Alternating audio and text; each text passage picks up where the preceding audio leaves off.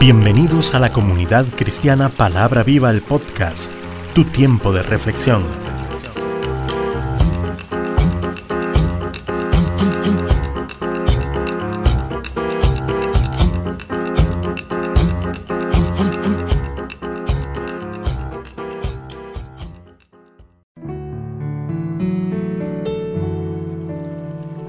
Hoy con Cecilia Alpizar.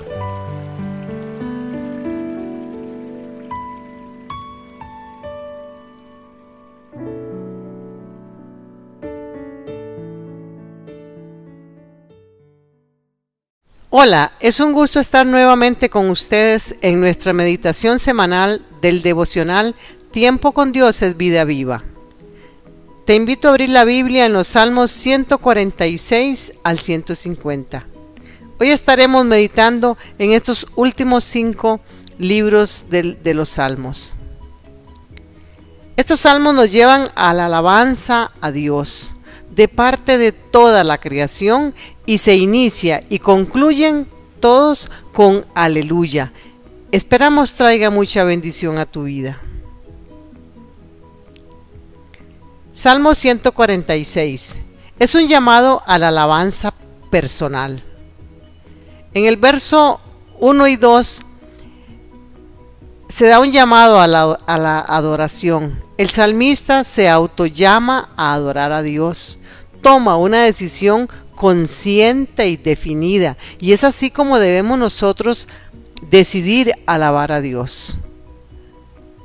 Le, leo el verso 1 y 2. Dice la palabra, aleluya.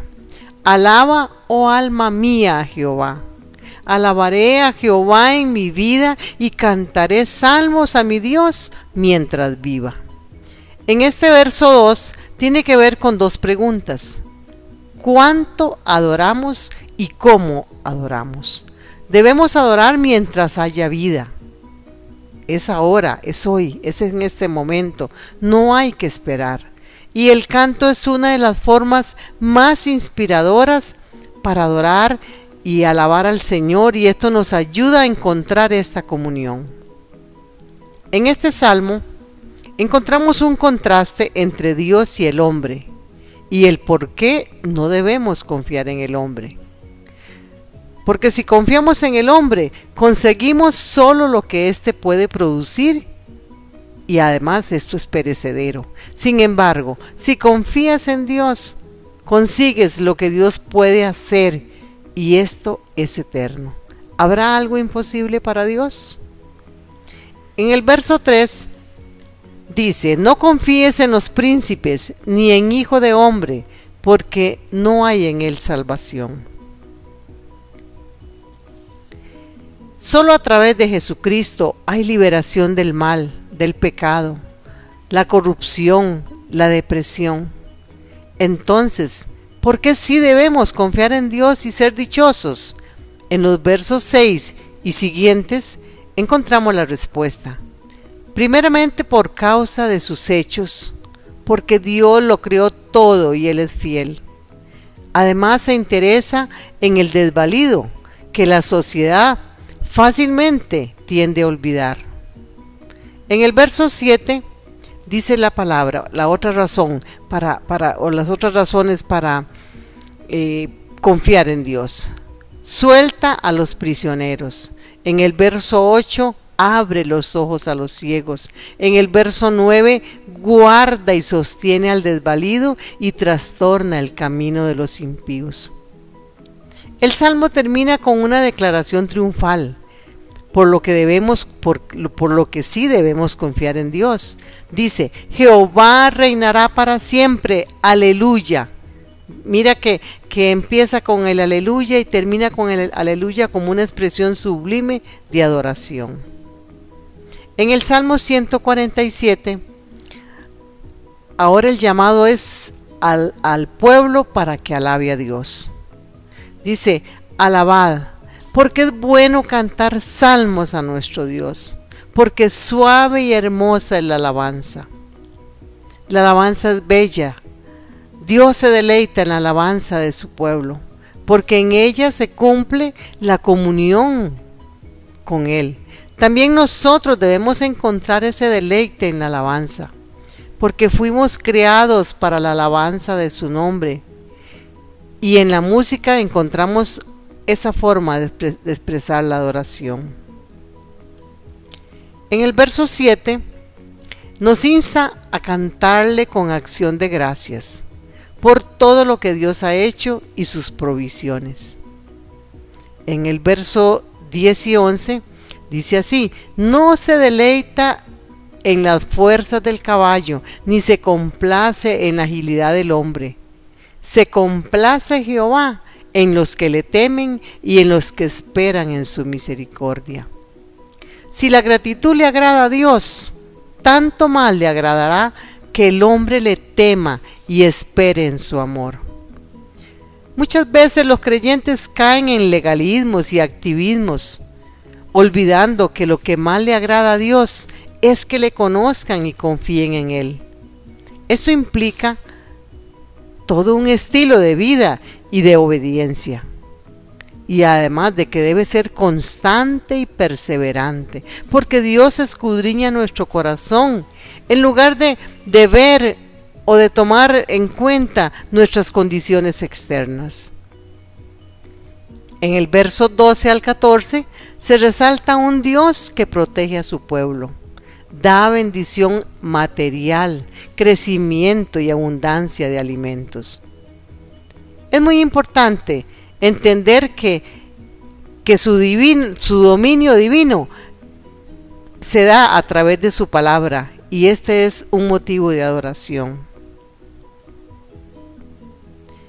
Bueno es saber que Dios no solamente nos crió, sino que nos habla a través de su palabra constantemente.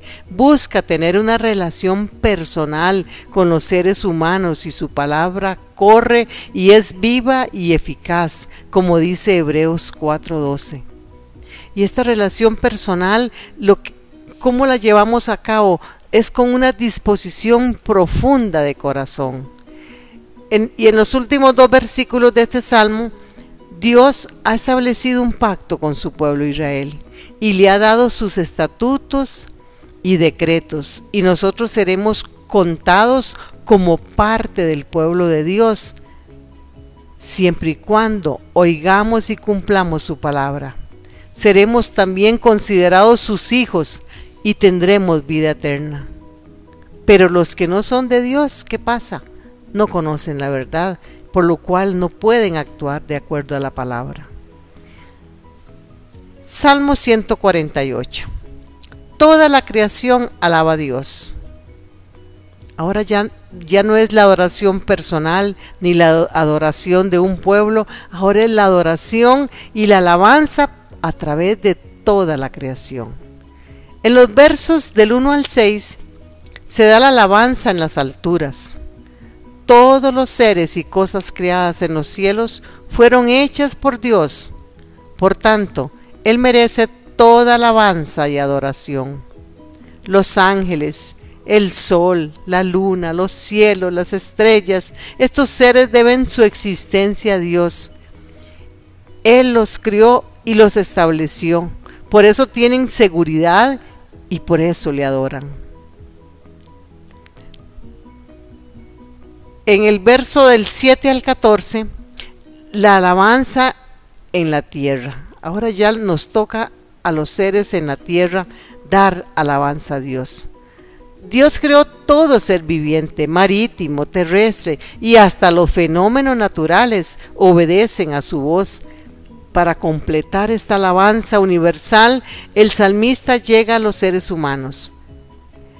Y es, el ser humano es el que une toda la adoración a Dios, al Dios verdadero. El pueblo de Dios tiene el privilegio de dirigir esta alabanza universal, cielo y tierra, todo lo que en él habita, alabe al Señor. El Salmo 149, en, el, en este salmo el salmista nos exhorta ahora a cantarle a Dios. ¿Por qué? Porque es una forma de expresarlo de una manera especial. En la congregación de los santos se debe dar el cántico nuevo, con entendimiento, pero a la vez con el corazón. Es importante que no cese la alabanza en nuestra boca, que no se acabe, que no termines, que, que dice la palabra en todo momento, porque siempre hay motivos para dar para nuevas alabanzas, porque Dios constantemente está actuando en su pueblo y la alabanza en comunidad también es gratificante. Dice la palabra en el verso 2 y 3, Alégrense Israel en su hacedor, los hijos de Sión se gocen en su rey. Alaben su nombre con danza, con pandero y arpa, y a él canten. Si creemos que Dios nos ama y, y si le amamos a Él, entonces, esta experiencia de comunión debe ser un tiempo de gran alegría en donde se involucra también las emociones. Por eso se menciona la danza y la utilización de instrumentos como el pandero y la lira. La adoración debe arrancar desde nuestro lecho, desde el momento en que te levantas, aún acostado, ahí eh, dispuestos a proclamar con nuestra boca y usando la espada de la palabra, porque es muy importante tener la palabra a la par nuestra para poder asirnos de ella y, entender cuáles son las palabras que el Señor quiere decirnos en este día. Y lo demás, las demás armas espirituales también, además de la palabra, tenemos que utilizar las otras armas espirituales, porque tenemos un ataque siempre de fuerzas malignas, porque nuestra lucha es constante y nuestra lucha no es contra carne y sangre, sino contra principados, dice la palabra, contra huestes del infierno. Pero Dios da la victoria a su pueblo. Mira qué lindo lo que dice el último verso. Dice, exalten a Dios con sus gargantas y espada de dos filos en sus manos espada de dos filos, o sea, su palabra.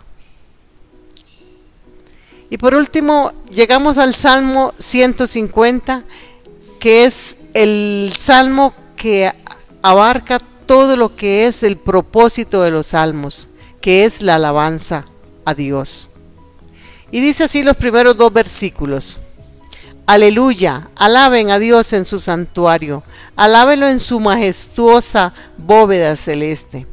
Alábenlo por sus hechos poderosos, alábenlo por su grandeza infinita. Encontramos el don de adorarle. Mira qué interesante, en el verso 1 está el don de, don de adorarle. Dice en el templo y en todo el universo, porque Él está en todo lugar. En el verso 2, el por qué debemos adorarle. Dios merece alabanzas por lo que hace y por lo que Él es. Además también por su palabra, porque es a través de ella que se comunica con nosotros. En los versos del 3 al 5 encontramos la respuesta al cómo hacerlo. ¿Cómo hago para alabar a Dios? Dice, con todo instrumento, con sonidos, en fin, con todo. Y en el verso 6 la respuesta al quién debe hacerlo.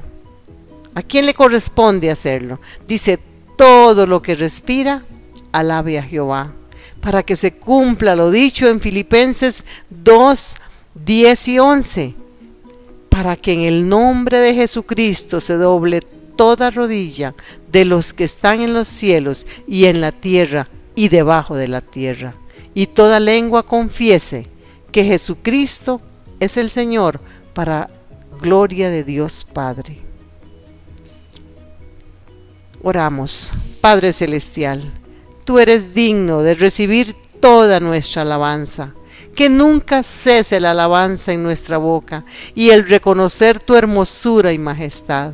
Gracias porque tu misericordia ha alcanzado no solo a los hombres, sino a toda la creación. Todo lo que respire, alabe tu nombre. Nos alegramos que nos hayas escuchado en esta oportunidad y que seas parte de este proyecto de divulgación de la palabra de Dios. Hasta la próxima semana, su amiga y servidora Cecilia Alpizar, desde Santa María de Dota, San José, Costa Rica. Que Dios te bendiga.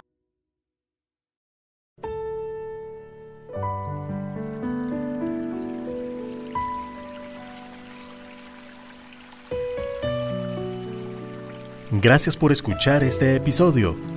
Si te ha gustado no olvides compartirlo y valorarnos en nuestro correo electrónico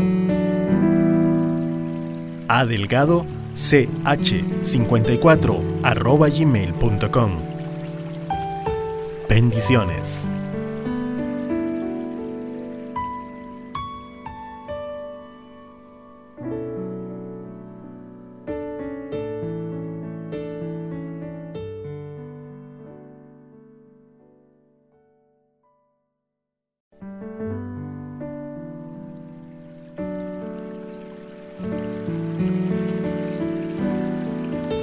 Comunidad Cristiana Palabra Viva, todos los derechos reservados.